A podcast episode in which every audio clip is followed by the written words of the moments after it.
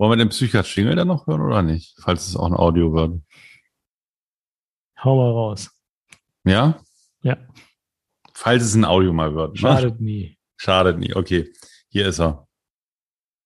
Psychcast.de Psychosomatic medicine and psychiatry, psychotherapy, and so much more. Psychcast is bringing you what you're looking for. With Alex and Jan, two doctors as your hosts. Psychcast, yes, Psychcast, let's start the show. Herzlich willkommen zum Psychcast. Heute im Videoformat auf YouTube und mit ein bisschen Glück auch als Audio erhältlich auf psychcast.de und als Podcast. Ja, mein Name ist Alexander Kugelstadt. Ich ähm, bin Mitherausgeber des Psychcast, war jetzt ein bisschen im Hintergrund, bin heute wieder da und begrüße dich, Dr. Jandrea aus Köln. Schön, dass du da bist.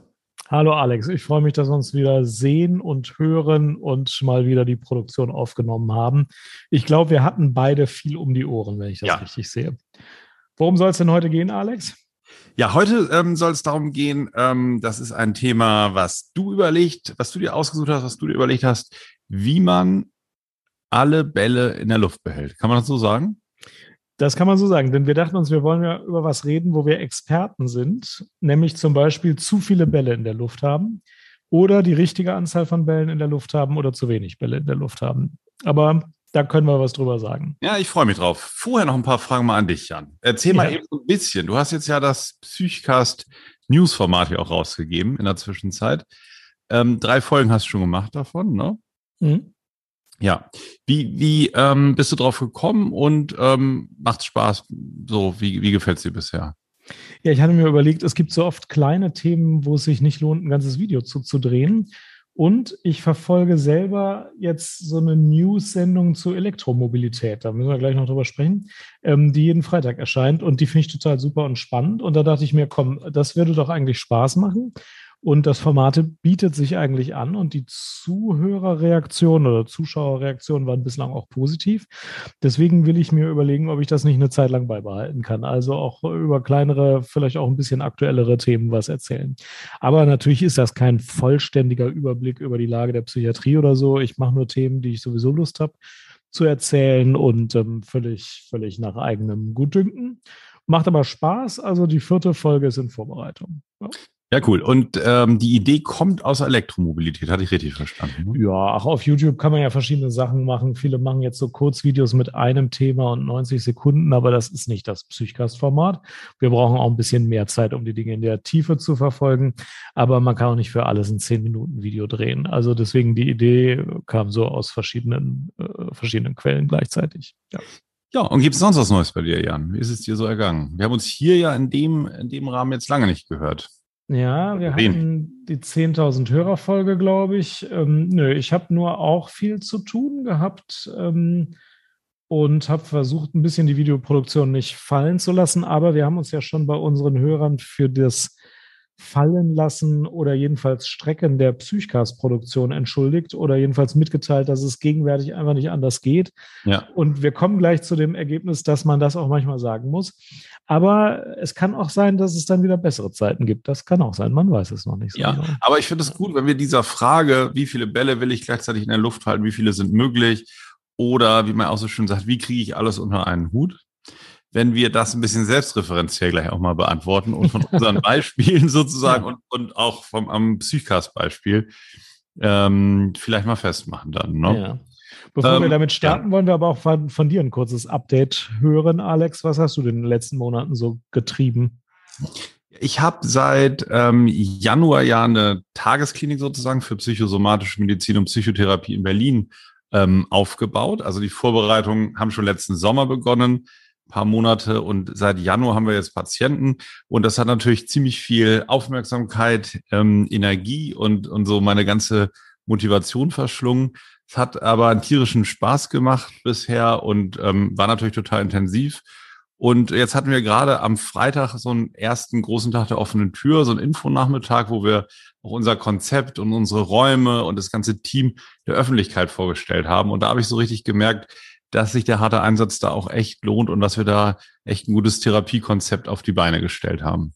Ja, das ist schön, wenn echte Menschen kommen und echte Fragen Ja, stellen und man genau. was zu zeigen hat und irgendwie mit Menschen darüber reden kann, was man da so anbietet. Das ist cool. Ja, genau, das ist, das ist super. Und wo ich jetzt nicht so viel für gemacht habe, sondern eher der Verlag, ist das hier, das kleine Blaue. Ähm, heute erschienen, 20.06., mein Buch, was ich 2020 rausgebracht habe. Dann ist das wohl psychosomatisch, jetzt als Taschenbuch. Schön dünn und, und ähm, leicht, kann man überall mit hinnehmen. Sieht genauso aus von außen, aber ich finde es eigentlich noch ein bisschen cooler, weil das Format ähm, total praktisch ist. Also es ist jetzt nicht wie so ein Reklam oder so, ne? Aber nur, nur so zum Vergleich, es ist jetzt auch nicht so viel ähm, größer. Das finde ich irgendwie, ähm, finde ich ziemlich cool. Ansonsten ist es inhaltlich ähm, das Gleiche eben, ein bisschen anders so designt von innen, aber total handlich und ist für 11 Euro jetzt heute im Buchhandel erschienen. Und ich freue mich drauf, da auch nochmal viele Interessenten äh, mit zu erreichen, die Angst vor psychosomatischen Krankheiten abbauen wollen. Ähm, ja, und sich das durchlesen. Ja, herzlichen Glückwunsch. Das ist eine gute Erweiterung, weil dann Ja. 11 Euro ist einfach auch nochmal preiswerter, was nochmal mehr Leserschaft ermöglicht. Und das Format ist wirklich handlich, ist nicht so schwer, kann man leicht erhalten. Also, Denn Seiten hat es viele, also insofern spielt Ja. schon eine Rolle. Sehr gut. Ja, super, Glückwunsch. Also, du hattest auch viele Bälle in der Luft. Genau. Zum Beispiel auch ja meine Kinder. Wir ähm, reden ja auch so ein bisschen immer hier multidimensional über unser ganzes Leben. Und da musste ich jetzt auch an dich denken vorhin gerade, weil die zwingen mich jetzt mal in zwei, drei Wochen ins Phantasialand nach Köln. Das ist doch bei dir in der Nähe, oder? Ja, ich kann da frische Erlebnisse berichten. Wir hatten vor sehr einer. Woche den. Kindercheftag. Ja. Und nur sehr treue Fans des Psychcasts wissen, was der Kindercheftag ist. Ich fasse nochmal die Regeln zusammen. Ja, die Kinder entscheiden alles. Äh, also was gegessen wird, was gemacht wird, wie viel gezockt wird. Meine Kinder sind jetzt 12 und 14, die machen das schon ganz vernünftig. Ähm, und neulich war also Sonntags Kindercheftag und die sind aufgestanden, haben erstmal Pizza gefrühstückt mit Gummibärchen. Das war das Frühstück. Das ist auch in Ordnung. Man darf auch so viel Süßigkeiten, wie man äh, will, essen. Und dann überlegen die sich immer irgendeine Aktion oder zwei. Und diesmal war es das Phantasialand, wo wir relativ viele harte ähm, äh, Achterbahnen gefahren sind. Ähm, ich stehe im Wort. Die Fly auch? Was in Fly, oder? Nee, Fly haben wir nicht mehr geschafft. Wir haben den Taron allerdings genommen. Ja, der, oh, ist, der ist hart. Der ist Ja, hart. ja. Ja, ich stehe im Wort, die erste schlimme Achterbahnfahrt mit jedem Kind immer gemeinsam zu machen. Und jetzt war der Jüngste, äh, war mit dem Taron zum ersten Mal dran. Ich selbst finde, ein Taron ist schon spannend, aber ist auch schon die Grenze dessen, was ich Echt? noch geil finde. Ja, aber muss ich natürlich machen. Jetzt haut es noch drin bei dir, oder? Ja, ich habe, also ich, ist alles noch, noch zusammen, aber Mhm. das sind die Vaterpflichten, die ja angenehm sind. Und danach sind wir, glaube ich, noch was essen gegangen. Ich habe es jetzt vergessen und dann haben die noch ein bisschen länger Computer gezockt. Ähm, das ist ja der Kindercheftag, geboren aus einer alten römischen Tradition, dass einmal im Jahr die Sklaven die Herren waren und die Herren die Sklaven vor 2000 Jahren erfunden. Es hat viel Frieden im äh, Jahr gebracht. Und weil sich meine Kinder vor Jahren mal beschwert haben, dass wir zu harte Regeln festlegen, also irgendwie nicht so viel Gummibärchen essen und nicht den ganzen Tag Schokolade essen und irgendwie zur richtigen Zeit ins Bett gehen und nur eine bestimmte Menge Computerspiele spielen und so, wurde die Idee geboren, naja, an einem Tag dürft ihr das bestimmen. Und das ist immer nach Ostern, also ein bisschen Mhm. länger nach Ostern.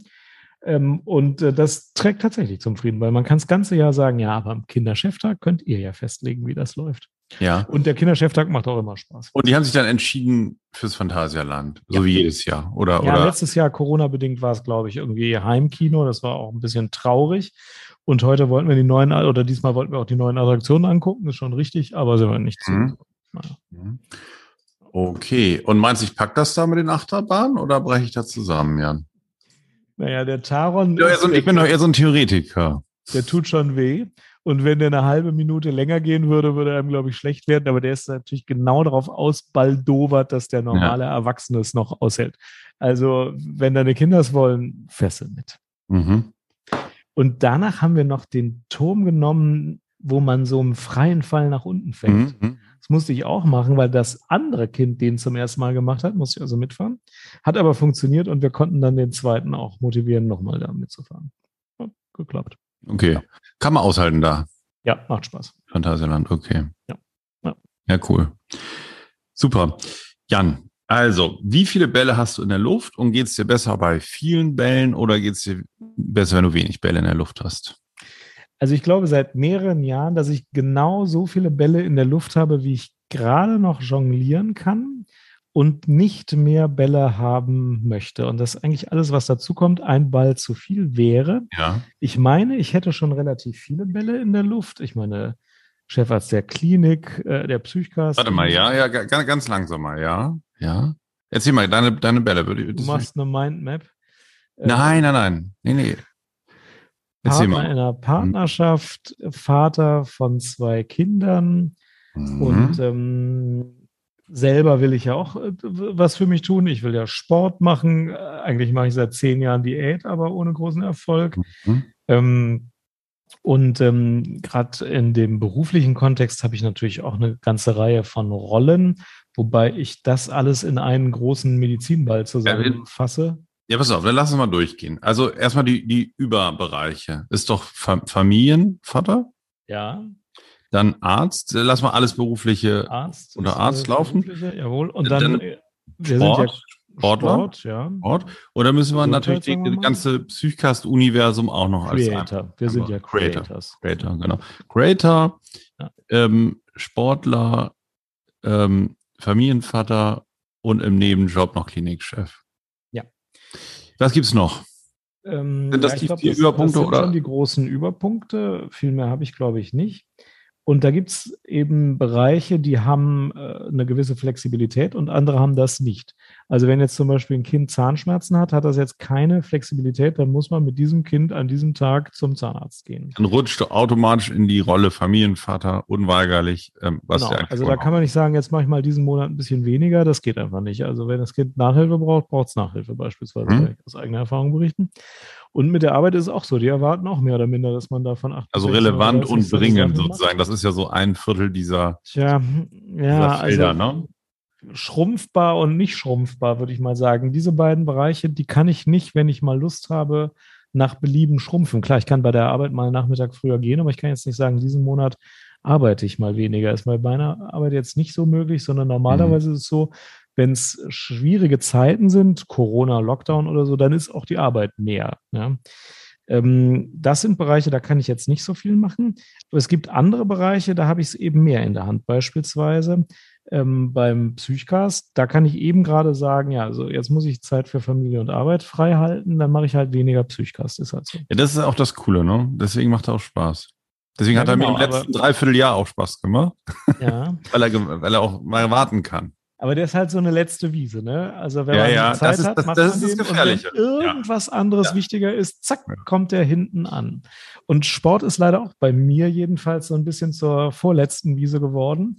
Also wenn ich Zeit habe, dann gehe ich gerne laufen und wenn ich keine Zeit habe, fällt es relativ früh hinten über. Also vorne stehen schon bei dir Rolle Familienvater Ja. und Rolle, Rolle Chefarzt, weil, genau, weil die, dem kann ich mich auch nicht entziehen. Familienvater will ich mich auch nicht entziehen und kann es aber natürlich auch nicht. Und Beruf kann ich mich auch nur sehr begrenzt entziehen. Ich kann mich immer mal einen Tag entziehen. Das ist äh, ganz praktisch. Als Chefarzt hat man eine andere zeitliche Eingebundenheit, nicht so auf die Stunde bezogen. Ich kann fast in jeder Stunde sagen, nee, diese Stunde mache ich was anderes. Aber ich kann halt nicht eine ganze Woche oder drei Wochen sagen, nö, jetzt ist mir dafür hast du das, auch das immer die Verantwortung ne, und kannst die wiederum nicht abgeben. Genau, und die Mal für eine Stunde. los. Genau. Ja, ja. Mhm. Also das heißt, die, die muss ich irgendwie immer schaffen. Und die anderen, da kann ich dann gucken, was jetzt gerade wie viel wird. Und bei den Bällen in der Luft darf man halt nur so viele Bälle in der Luft haben, dass man mal drei Wochen lang im Jahr überlastet ist. Aber es kann halt nicht so sein, dass man nur noch an drei Wochen im Jahr Zeit hat, joggen zu gehen und den Psychkast aufzunehmen. Das wäre kein Leben. Das ist auch klar. Ja, aber es ist doch eigentlich, ähm, die Strukturierung ist eigentlich bei dir simpel und clever. Also es gibt sozusagen die Hauptpoints, die müssen sein. Mhm. Und dann gibt's die Add-ons. Mhm. Und ähm, die Das Add-ons, Buch haben wir vergessen. Ich habe ja auch ein Buch geschrieben, muss das jetzt auch wieder überarbeiten. Das ist auch noch Add-on. Das ist zu Creator, Creator, ja, ja. Ja. Das ist Content Creator, Yes. so wie Make-up Artist. yes. Ähm, genau, also so, äh, den, es gibt die Unverrückbaren und dann gibt's den Bereich der sozusagen ähm, der, der nicht obligatorischen ähm, Rollen.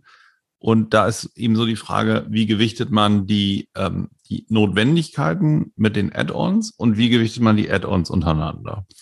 Machst du das sehr bewusst oder passiert das äh, mehr so automatisch? Also wie viel du joggen gehst, wie viel du ähm, ins Studio gehst, wie viel du Buch überarbeitest. Also ist das minutiös ausgearbeitet von dir oder ist es dann noch so ein bisschen das Ergebnis dessen, wo dich dann deine Leidenschaft auch so hintreibt?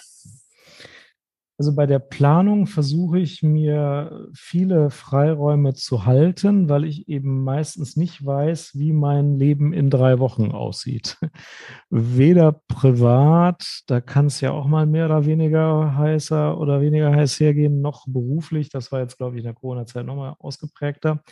Und zum Beispiel, wenn man äh, Vorträge ist auch sowas. Man kann ja hin und wieder mal einen Vortrag halten, kostet ein bisschen Zeit, aber kann man schon machen. Aber wenn man so einen Vortrag zusagt, dann sagt man meistens in einem Zeitraum von drei bis sechs Monaten in der Zukunft zu. Ja, die Leute wollen ja auch planen und man sagt ja nicht, ja, nächsten Dienstag mhm. komme ich.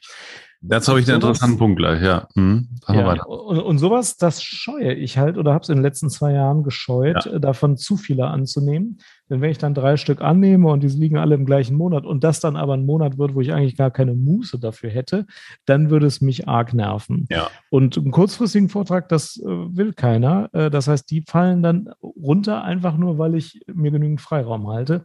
Ich glaube aber, dass das sehr klug ist. Ich bin ja auch der Meinung, man darf allerhöchstens 70 Prozent seiner Arbeitszeit mit Terminen verplanen weil so viel kommt mindestens noch dazu, dass man dann auf 100 Prozent ist.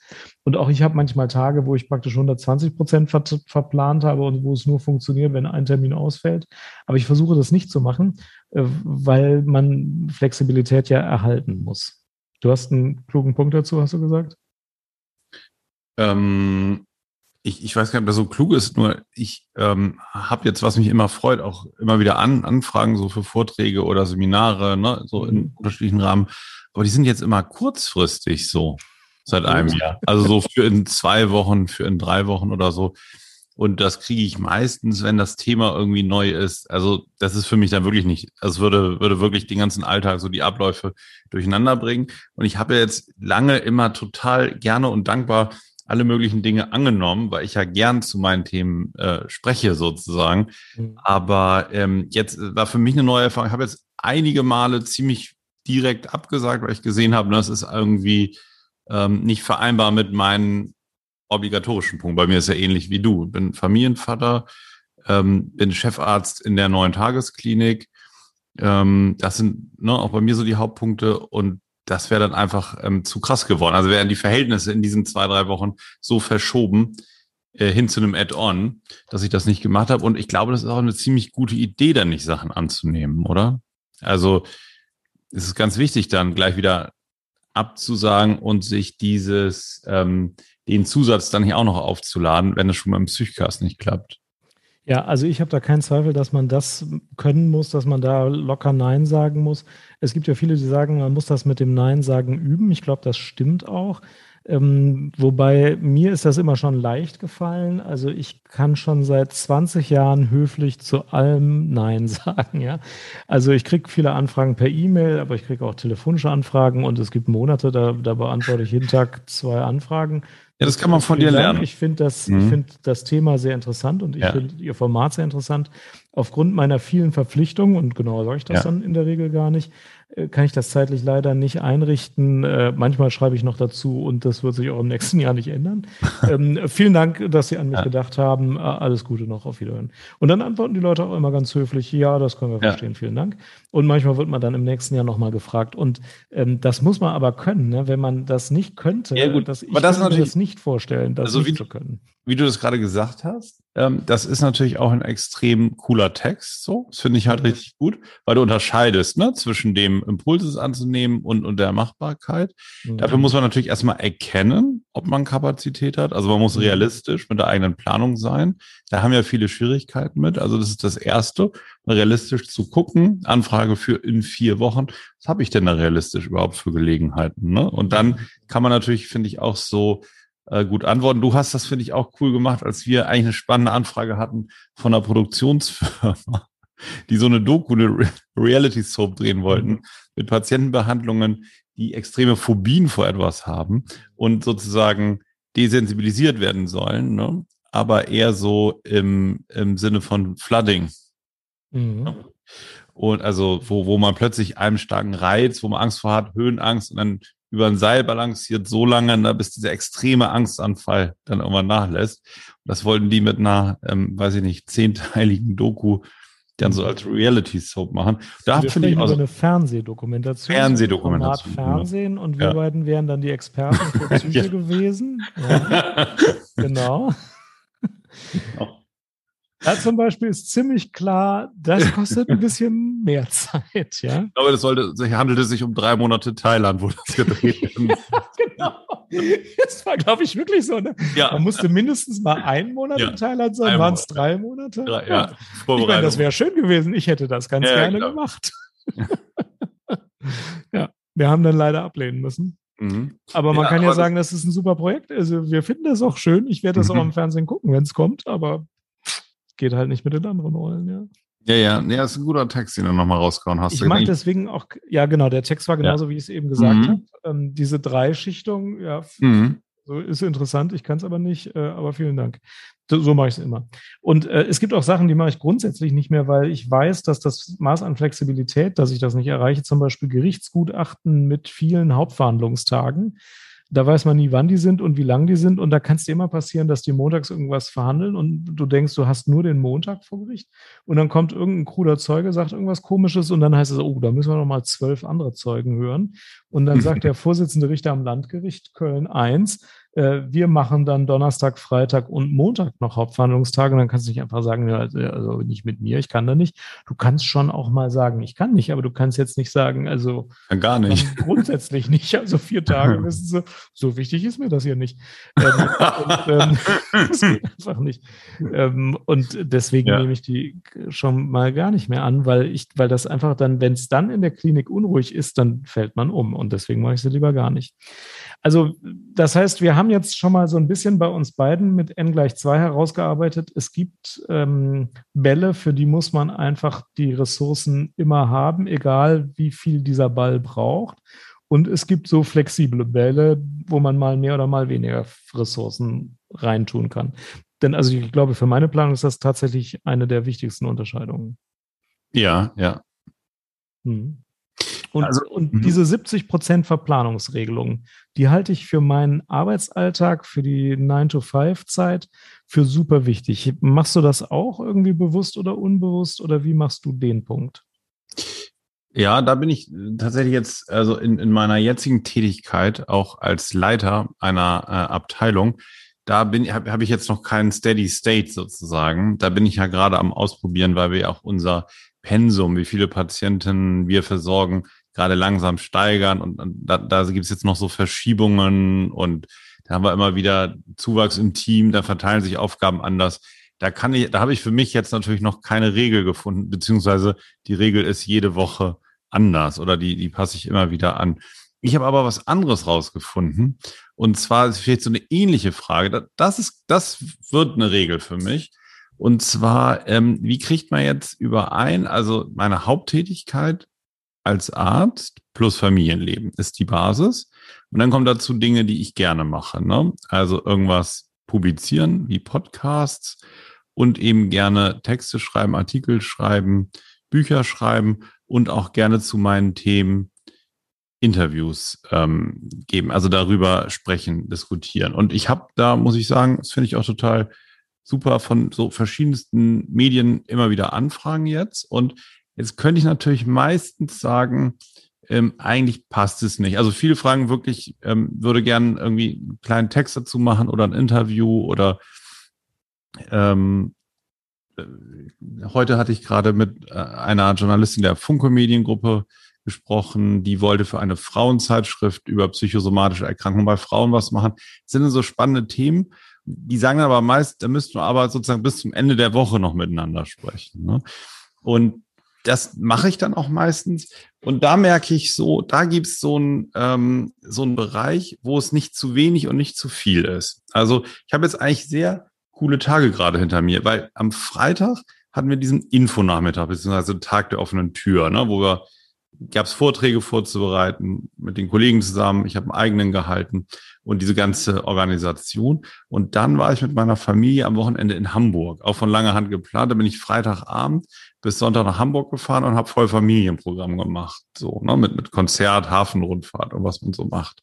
Und ähm, heute hatte ich dann normalen einen normalen Arbeitstag und dieses Interview mit Bild der Frau und jetzt den Podcast-Termin mit dir. Ne?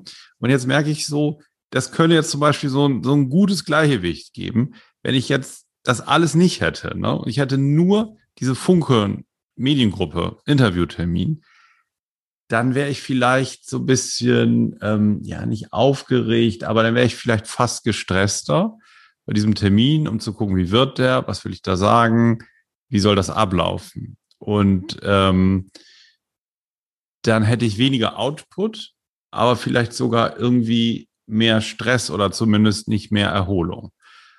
Und jetzt eben vor unserem Podcast hatte ich jetzt schön gegessen, gerade mit der Familie, hatte heute Nachmittag irgendwie einen spannenden Termin, dann eine Pause und jetzt nochmal einen Termin und freue mich jetzt auch gleich auf den Feierabend. Aber es ist irgendwie total das Gleichgewicht zwischen so anregenden und entspannenden Phasen. So. Mhm. Würde ich jetzt wahrscheinlich so nicht jede Woche schaffen, aber das finde ich jetzt nicht unbedingt anstrengend oder unbedingt schlecht. Es ist sehr so die Frage, finde ich, wie man die Perspektive darauf legt ne? und wie man das für sich gerade interpretiert. Und meine Kernbotschaft ist jetzt, man kann auch zu wenig um die Ohren haben fürs eigene Energieniveau und dann zu viel Energie oder einen Energieaufstau auf zu wenige Aufgaben verwenden. Komplett nachvollziehbar, ist völlig richtig, ja. Von daher finde ich irgendwie so eine Mischung. Ähm, Messen tut man es am Bauchgefühl, ne? Das ist, finde ich, nochmal eine spannende Frage. Woran misst man es ab? Es ist schon ein Bauchgefühl, finde ich, ob es gerade passt oder nicht. Also ein Indikator für mich ist, dass ich auch immer wieder Zeit brauche, um mich zu langweilen.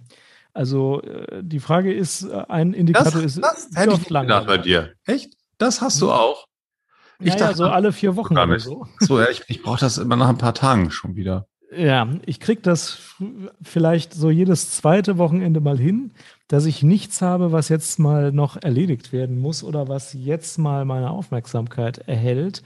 Und dass ich wirklich morgens aufwache und dann denke ich mir, eigentlich habe ich nichts zu tun, gehe ich mal joggen, dann gehe ich joggen und dann denke ich mir, jetzt habe ich nichts zu tun, jetzt könnte ich das mal machen. Und wenn ich danach dann überlege, was mache ich jetzt und mir nichts einfällt, dann denke ich mir, okay, alle Bälle mal kurz eingesammelt, muss ich erst Montagmorgen wieder in die Luft werfen.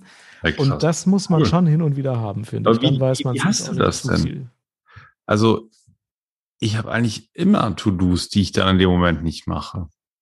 Naja, gut, also. Ähm, also, du lässt die dann hinter so dir, oder? Die, Kinder um sich oder so, aber das finde ich, stört hm. einen nicht daran, mal nichts zu tun zu haben. Das meine ich nicht. Ich meine wirklich unerledigte Aufgaben. Achso, naja, ich habe natürlich diese To-Do-Liste, unbezahlte Werbung Things. Da kannst du alle Aufgaben irgendwie so sortieren, was du heute machen musst, kannst, was du jederzeit machen kannst. Du kannst es terminieren und du kannst es irgendwann machen. Und ähm, ich habe da viele Sachen, die ich heute machen muss, viele Sachen, die ich in den nächsten Tagen machen kann. Aber an Wochenenden verteile ich die manchmal in, ja, diese beruflichen Sachen mache ich frühestens Montag, dann gebe ich denen Startdatum. Und die Dinge, die nicht heute sind und nicht in den nächsten Tagen, sondern Startdatum haben und die Dinge, die ich irgendwann machen kann, die stressen mich jetzt nicht. Also bei irgendwann steht dann vielleicht Flurschrank aufräumen oder irgend sowas dämliches. Das stresst mich dann an dem Sonntag nicht. Wenn ich jetzt keinen Bock habe, das an diesem Sonntag zu machen, dann, dann stört mich das nicht. Und wenn es so dringend ist, dass ich es mal machen muss, dann plane ich es auch früher. Aber ich mache mir auch bewusst, welche Dinge ich mal irgendwann machen will und dann können die aber auch ein paar Monate liegen, weil ich ja weiß, ich mache sie irgendwann, aber sie drängen mich auch nicht. Aber das muss ich mir vorher für die einzelnen Dinge jeweils klar machen. Dann stressen sie mich auch nicht mehr. Oft habe ich aber bei irgendwann nichts liegen, weil ich erledige es dann oder wenn es da zwei Wochen gelegen ist und ich habe es immer noch nicht gemacht, dann denke ich mir, komm, ist auch nicht so wichtig, muss ich auch nicht in meiner To-Do-Liste führen. Wenn ich mal Bock habe, mache ich es dann schon. Und wenn ich keinen Bock habe, mache ich es nicht. Dann lösche ich die wieder. Recht oft habe ich es auch so, dass weder bei irgendwann noch bei ähm, die nächsten Tage irgendwas steht. Und dann ja. denke ich mir auch, schön. Mhm. Ja. Ja, ich merke es jetzt so auch bei meinen ähm, Patientinnen äh, und Patienten so, die in eine ambulante Behandlung kommen. Bei uns fängt ja immer um 8.30 Uhr der Tag an Hat er Morgenrunde und nachmittags endet der, ne? Und viele finden erstmal diese festen Zeiten, diese verpflichtenden Zeiten und dass sie dann ständig Aufgaben haben in Form von Terminen, ne? Therapietermine, Sporttermin, Entspannungsgruppe, Kunsttherapie, was auch immer, äh, finden das total nach langen ähm, Arbeitsunfähigkeitszeiten, nach langen Krankschreibungsphasen total erleichternd, wieder Anforderungen zu haben, also Verpflichtungen zu haben. Und da fiel mir das neulich nochmal ein, was ich eben auch erzählt habe, ne, dass es auch zu wenig sein kann. Ja, man träumt ja immer von der einsamen Insel, wo man den ganzen Tag nichts zu tun hat. Aber so sind wir als Jagdtiere ja eigentlich nicht, oder? Wir wollen Das vor. Herausforderungen gestellt werden. Ne? Also berentet werden oder so viel Geld haben, dass man nicht arbeiten muss, kann manchmal zur Alkoholabhängigkeit oder zur Depression führen, Mhm. weil ohne äh, Betätigung hat man auch keine Erfolgserlebnisse. Äh, ohne Einsatz für andere hat man nicht das Gefühl, was Sinnhaftes zu tun. Das Ziel ist bestimmt nicht, nichts zu machen. Also klar, mal eine Woche, das ist ja was anderes, aber nicht dauerhaft. Also da bin ich ziemlich sicher Ja. die Frage, was würden Sie machen, wenn Sie im Lotto gewinnen würden, würde ich bestimmt nicht beantworten mit, ich mache gar nichts mehr, sondern immer Urlaub. Das würde ich auch nicht. Oder immer. Psychcast. Ne? Ja, das Ja, wäre möglich. schön. Das würden wir doch machen. Dann würden wir erst mal drei Monate nach Das wäre wär fliegen. cool. Ja, ja, genau. Ja, ja, aber das bleibt eine Illusion, der ich auch gar nicht so nachhänge. Also ich finde Mhm. auch, wenn man was Befriedigendes macht, ist es ja genauso gut. Und man braucht auch mal Zeiten, wo man nichts tut, aber das Wo muss du das gerade sagst, was, was hältst du eigentlich von diesem ähm, Frugalismus, von diesem Trend? Weil der geht ja so dahin, Arbeit ist alles nur notwendiges Übel. Man arbeitet irgendwie bis 40. Alles äh, tut man in ETFs oder Aktien und gibt so gut wie nichts aus in der Zwischenzeit, nicht mal fürs Essen gehen, nicht für einen Urlaub, ne, weil das ist alles nur äh, Verschwendung. Man legt halt alles an und hat dann irgendwie mit 40, 45 400.000 Euro, von, von dessen Erträgen man dann irgendwie leben kann. Und dann die große Erlösung, man muss nichts mehr machen. Man ist ähm, entbunden von den Alltagspflichten. Ähm, das finde ich wirklich eine interessante, einen interessanten Trend. Bin mal gespannt, ob da bei unseren Hörerinnen jemand dabei ist, der das auch so verfolgt. Das ist natürlich großer Bullshit, weil äh, das die Fehlernahme ist, dass Arbeit was Schlechtes ist und das Nichtstun dauerhaft was Erstrebenswertes ist. Ich meine, wir haben dadurch leicht reden, dass wir eine sinnvolle Wollte ich gerade sagen. Ich Also glaube, nicht so- Arbeit ist vielleicht gar nicht so sinnvoll. ja, du musst ja halt ist, glaube ich, die Aufgabe, die du hast. Also Aufgabe, ja. irgendwie den Menschen oder der Gesellschaft, also es hört sich jetzt echt pathetisch an, ne? aber ich glaube, irgendwie anderen zu dienen oder anderen Mehrwert zu bieten. Ne? Das ist schon das, was dir selbst auch die ganze Zeit das Gefühl gibt von, von Selbstwert und zu einem Wert beizutragen.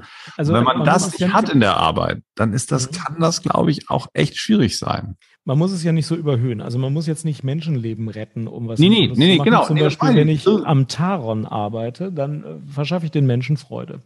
Und das voll sinnvoll. Also, und das macht den Leuten auch Spaß, hatte ich den Eindruck, als ich jetzt am Taron stand. Ja, der Ähm, ist technisch halt auch geil. Ne? Also das sind ja auch, finden das ja auch cool und ähm, gibt es auch Dokus drüber, über die Mitarbeiter im Phantasialand. Habe ich mir alle Ja. schon meinen Kindern haben angeguckt. auch Spaß. Oder auch wenn Genau. ich beim TÜV da arbeite, das ist ja eine sinnvolle Sache, weil dann fallen die Leute nicht hier und, und sterben. Das ist auch alles sinnvoll. Ähm, ich glaube, es gibt auch Arbeiten, die würden mich jetzt persönlich nicht so befriedigen. Ähm, das muss man sich überlegen, ob man das vielleicht nur eine Zeit machen will und dann wieder was anderes. Aber die meisten Arbeiten stiften ja einen Nutzen, sonst würden andere Leute kein Geld dafür zahlen. Und dieser Nutzen, diesen Nutzen zu stiften, finde ich in der Gesellschaft schon auch irgendwie gut und befriedigend und sinnstiftend. Ja, Also- aber das erleben viele ja nicht mehr so. Viele, viele machen ja irgendwelche Dinge, egal ob die sinnvoll äh, sind oder nicht, und erleben das einfach als, äh, ähm, als, als tägliche Belastung und Sinnlosigkeit. Ja, das führt auch oft zu Depressionen. Du- Ich weiß natürlich sehr genau, was du meinst. Ähm, und da kann man entweder überlegen, ob man mit Reframing weiterkommt und sagt, äh, die, die Arbeit bei Mhm. der, beim Einwohnermeldeamt ist einfach sinnvoll, weil sonst das Chaos ausbricht.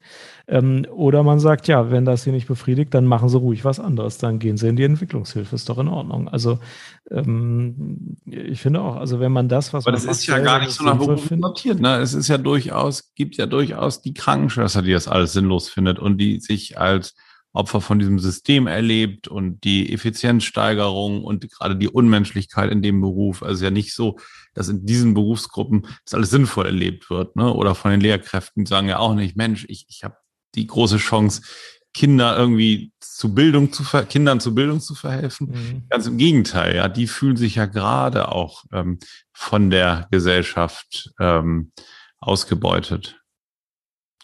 Und dann wird so ein Ball natürlich plötzlich sehr schwer. Also wenn ich nicht mhm. das Gefühl habe, dass ja. ich hier was Vernünftiges bewege, also, dass wir natürlich alle während unserer Arbeit immer mal Tage haben, wo man nur Bullshit-Bingo spielt, das ist ja klar. Das muss man sich auch klar machen, dass das geschenkt ist. Aber wenn ich das Gefühl habe, ich kann in meinem eigenen Bereich, auch wenn der, der Kontext eigentlich sinnvoll ist, aber meine eigene Arbeit da ist so zermahlen zwischen Schwachsinn und Restriktionen, dass es nicht mehr sinnvoll ist, dann wird es natürlich auch sehr viel mehr zur Last, als wenn ich grundsätzlich noch den Blick auf die Dinge habe ähm, ich, ich arbeite am, am nächsten Taron und das, das ist einfach wirklich objektiv sinnvoll. Mhm.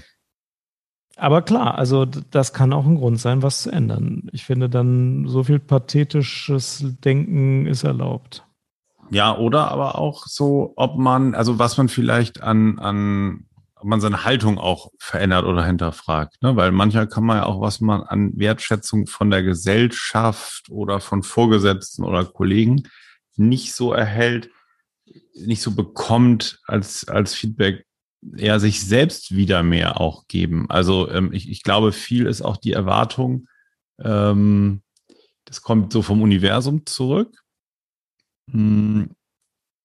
Und die, also sozusagen die Selbstbelohnung oder ne, der, der eigene Blick auf das, was ich so beisteuere, ist, finde ich manchmal auch, also ich weiß nicht, ob sich das jetzt verändert hat oder so, aber ich finde schon, dass so manche, also, oder würde ich mal so sagen, es zielt heute einiges auch nicht mehr so viel. Ne? So früher haben ja so Berufe eben die anderen irgendwas bringen, weiß ich, gut, Handwerker sind immer noch sehr geschätzt, weil sie halt meistens nicht kommen. Da, da merkt man noch sozusagen, dass sie wichtig sind.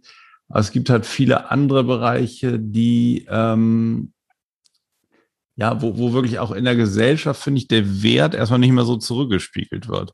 Und dann gibt es viele andere Sachen, was viele als erstrebenswerter finden, zum Beispiel, so wie du, eine Online-Personality bei ähm, äh, Instagram oder YouTube oder, oder TikTok zu sein. So, es ist auch schon krass, wie sich die Wertigkeit da verschiebt, finde ich. Also um es vielleicht auf ein etwas anderes ähm, Niveau Gleis zu bringen, nee, aber davon wegzukommen, aber eine, eine ja. Problematik zu benennen, die, die, ähm, die mir jetzt sehr im Kopf rumgeht, ist, mhm. ähm, wir müssen eigentlich alle in sehr viel mehr Bereichen Bälle in der Luft halten, als es früher, du hast jetzt mit früher angefangen, früher der Fall war. Also ja, ich will jetzt nicht sagen, dass es besser war, als Männer sich nicht so um die Familie gekümmert haben äh, und Frauen nicht so oft gearbeitet haben, wie es jetzt ist. Das ist jetzt besser, dass das viel gleichmäßiger verteilt ist. Ich will das nicht äh, anders haben, auch in meinem Leben nicht. Aber sowohl Männer als auch Frauen müssen jetzt natürlich aus den Bereichen Beruf und Familie und Kochen und Putzen und äh, Nachhilfe und Online-Business und Sport äh, Bälle in der Luft halten. Und ähm, wenn man aus weniger Bereichen Bälle in der Luft halten muss, dann hat man doch ein bisschen mehr Übersicht oder das Gefühl von Kontrolle. Ähm, das geht, glaube ich, jetzt sehr vielen so, dass sie in vielen Bereichen das Gefühl haben, gut sein zu müssen oder zumindest äh, irgendwie so, so eine Leistung zu bringen. Und das, glaube ich, gab auch mal Zeiten, wo das ein bisschen übersichtlicher war. Hm. Korrekter Punkt? Ja, ja, ja, klar, kann ich nachvollziehen. Ähm, aber ja, ja, okay. Aber ich, also ich, was ich interessant finde, ich wohne jetzt auch im Prenzlauer Berg, das ist jetzt auch vielleicht besonders krass, aber hier sind so sozusagen die erstrebenswerten Erwerbsbiografien spielen sich irgendwo zwischen, zwischen YouTube, YouTube und Instagram ab. Also das ist so das, was, wo viele sagen, ah, okay, interessant, ah, dann macht man das so von zu Hause und da muss man gar nicht mehr arbeiten und hat man gar keine Firma mehr, ne? Und da braucht man gar nicht so dieses, dieses ganze soziale Gefüge, dass man sich mit den Kollegen verstehen muss und so, sondern da, da kann man auch viel mehr sich sozusagen in den Mittelpunkt stellen, wie wir es hier beim Psychcast machen. und, und ja, und braucht dann weniger sozusagen dieses aus der alten Welt irgendwie diese, dieses, dieses Wertesystem, ja, dass du irgendwo gute Arbeit machen musst oder das muss irgendwie, muss irgendwie auf eine Weise anerkannt oder fundiert sein. So, das ist ja weniger. Und deswegen glaube ich, gibt es auch weniger Leute, die überhaupt da drin, auch wenn sie das machen, jetzt ähm, Oberkommissar sind und, und eine besondere Ermittlungstechnik können und da vielleicht auch gute Arbeit machen, um Kriminalfälle aufzudecken und so. Ähm, das ist für viele gar nicht mehr so interessant oder das hat gar nicht mehr so diesen hohen Wert. Es sei denn halt, du machst daraus irgendwie einen True Crime Podcast oder so. Dann ist es natürlich wieder, wieder angesehen, weil dann andere was davon haben. Aber es spielt sich viel mehr so, finde ich, im Zeigen oder gesehen werden ab. Und die Berufe, wo man, wo man vielleicht ähm, eher konzentriert irgendwas arbeitet im Büro, keine Ahnung, Zahntechniker, Laborant, Laboratoriumsmediziner, über diese ganzen Sachen. Das ist für viele, glaube ich, ähm, eher dann, ähm, ja, da kriegt man nicht mehr so viel Anerkennung für, das ist schon mein Gefühl. Und wenn man das nicht, wenn man das selber sich schlecht ähm, selbst geben kann, dann führt das, glaube ich, schon in Erschöpfung, Burnout oder Depressionen. Mhm.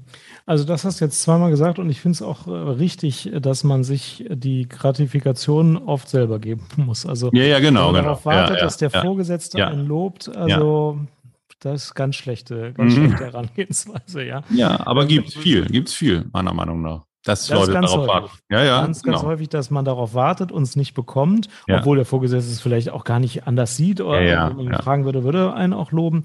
Aber ähm, ich finde auch, das ist ein Gedanke, den soll man komplett streichen, dass irgendeiner sich bei einem bedankt. Das führt zu überhaupt nichts Gutem. Man soll sich fragen, ist das sinnvoll, was ich mache? Und wenn ja, Ja. macht man es. Und wenn man 30 Jahre keinen Dank hört, ist auch egal. Dann hin und wieder kriegt man doch einen, denkt so, ja, ist auch schön. Aber da soll man überhaupt nicht drauf warten. Das ist, glaube ich, eine meiner aber das ist, glaube also Weisheiten. ja, das sehe ich, sehe ich auch so.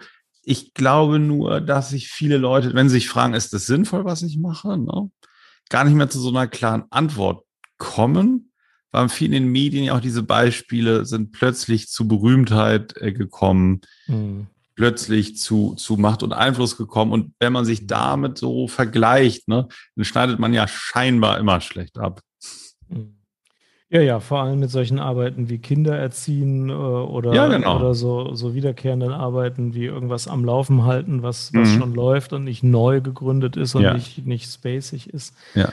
Ähm, klar, aber die Welt dreht sich eben ums Nudelkochen zu weiten Teilen und nicht nur um neue YouTube-Kanäle aufziehen. Das ist halt so. Mhm. Ja. Alex, Super. sollen wir dir noch die wichtigsten 22 Tipps geben, wie man mit diesem ganzen, mit diesen ganzen Bällen am klügsten umgeht? Noch so alte Weise. Elf würden auch erstmal reichen. Machen wir erstmal deine elf. Also ich fange mal mit einer an, dann bist du dran.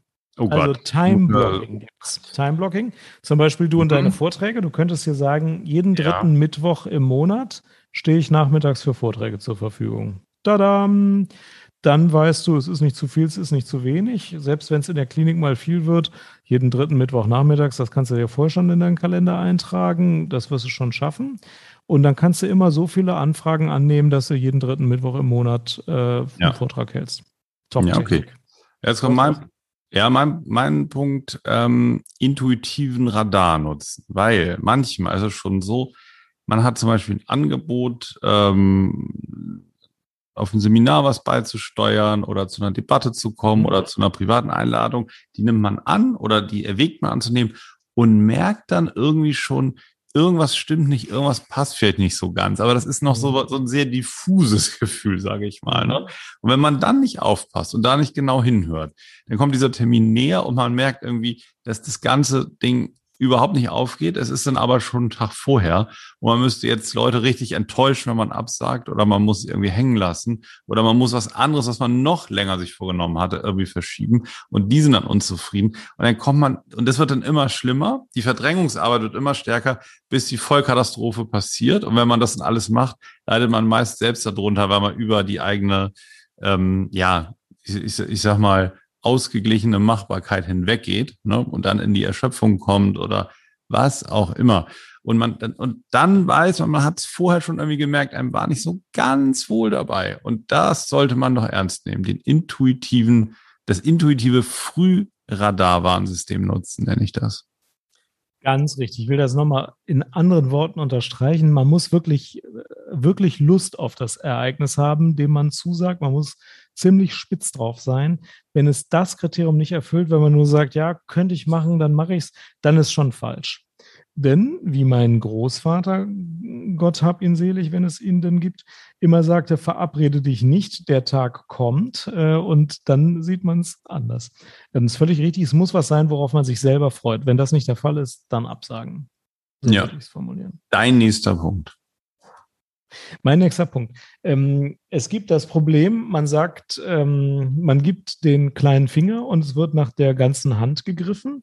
Also zum Beispiel, wärest du bereit, fünf Minuten hierzu was zu sagen?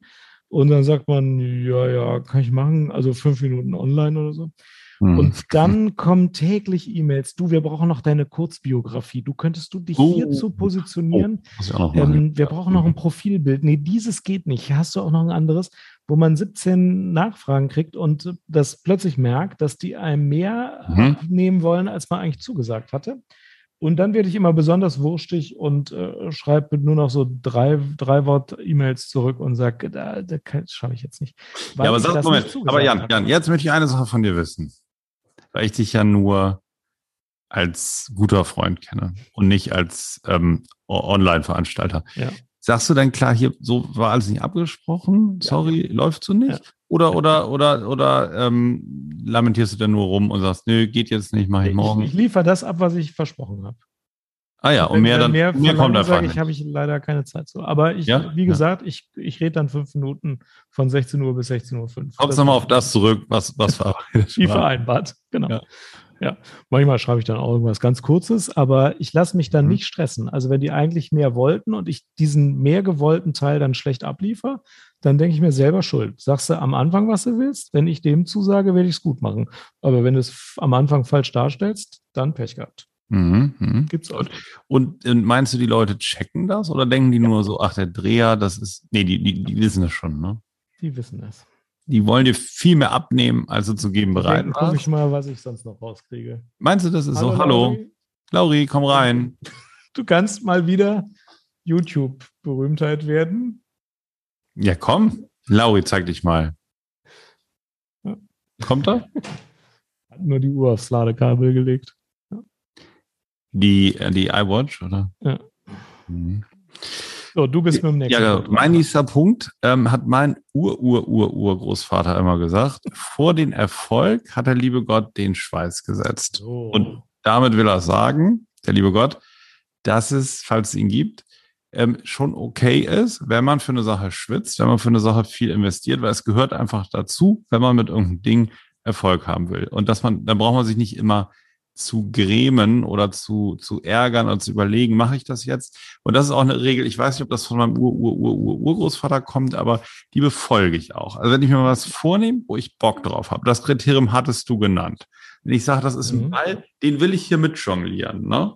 da will ich gucken, was geht, dann gebe ich da auch vollen Einsatz dafür. Also wenn auch richtig, dann mache ich es eigentlich nicht halbherzig und dann bin ich auch so vorbereitet, dass es schon wieder dann eigentlich entspannt wirkt. So, weil das ist dann, gehört dann für mich zum Jonglieren dazu. Sonst lieber absagen oder nicht annehmen. Das hat die Kugel. Jetzt nochmal in deinen, jetzt noch in deinen Worten, Jan. Nein, dem ist nichts hinzuzufügen. Okay. Also, hm? das ist wahr. Ist so, ne? Fokussierte ja. Arbeit ist das, was am Schluss einen Unterschied macht und dafür braucht man Zeit und da braucht man Durchhaltevermögen.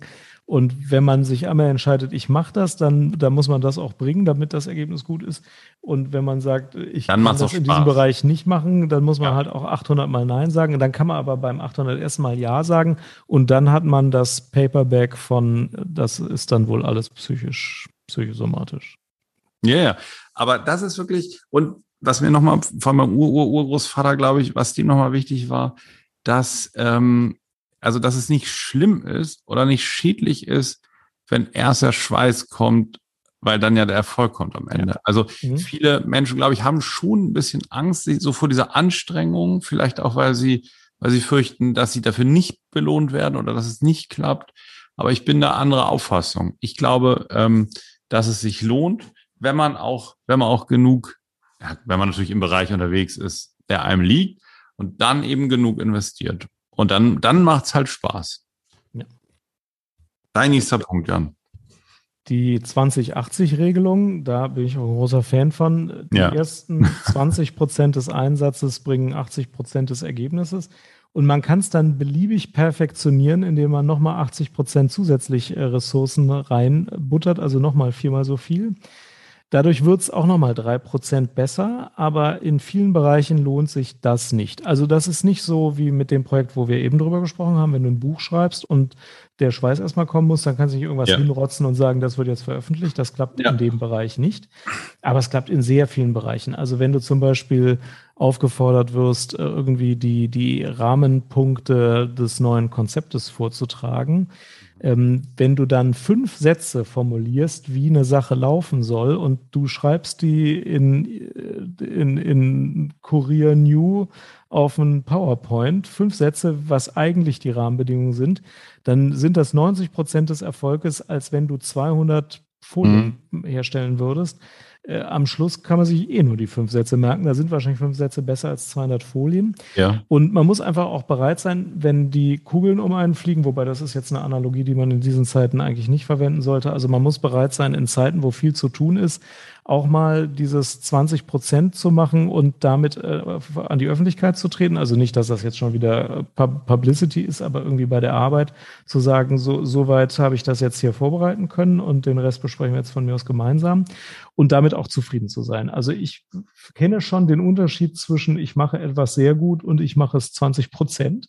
Ich kann es auch schätzen, wenn ich etwas sehr gut mache, aber ich habe absolut meinen Frieden damit, dass es viele Zeiten gibt, wo es völlig in Ordnung ist, wenn ich 20 Prozent mache.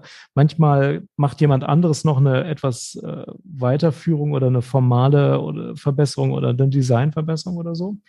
Aber mit der 20-80-Prozent-Regelung muss man schon seinen Frieden schließen. Denn wenn man so zwanghaft ist, ich will es jetzt mal negativ konnotieren, dass man alles immer 95-prozentig perfekt haben will, dann kriegt man überhaupt nichts mehr über den Tresen. Und dann ist man in Stresszeiten auch zum Scheitern verurteilt. Also in Stresszeiten mache ich manche Sachen wirklich in fünf Minuten und denke mir, so, das war's jetzt. Das ist aber schon mal gar nicht so schlecht. Und damit komme ich auch fast immer ganz gut durch. Ja? Also Mhm. Übung zeigt, klappt schon.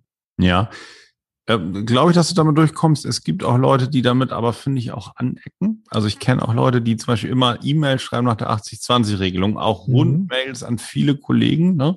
Und dadurch irgendwie ohne Punkt und Komma, ähm, mit, mit völlig falsch äh, diktierten Wörtern Mhm. oder so. Ähm, dann finde ich es irgendwie nervig. Dann stimmt das Ergebnis nicht mehr. Also es muss auch schon mit den 20 Prozent Zeitaufwand aber ein 80-prozentiges Ergebnis sein. Mhm. Ne? Wenn das runtergeht unter die 80 Prozent, ne? dann wird es halt extrem nervig.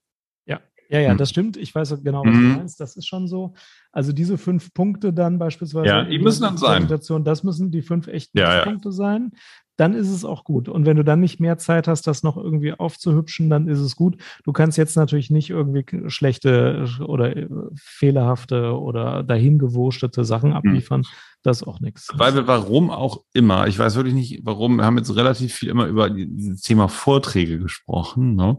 Ja. Und ähm, da gibt's auch einen coolen Typen, den habe ich mir neulich im Podcast als Gast angehört, der sich mit guten Vorträgen ähm, für Ärzte, also bei Medizinern in der Weiterbildung beschäftigt. Ähm, der hat zum Beispiel, also, warte mal. Naja, ach hier, doch, hier ist er. Nee, ist er nicht. Ich, ich finde ihn jetzt so schnell nicht. Aber der hat zum Beispiel gesagt, das können wir mal verlinken, ähm, also ein guter Vortrag hat irgendwie einen fulminanten Einstieg, ein grandioses Ende und möglichst wenig dazwischen.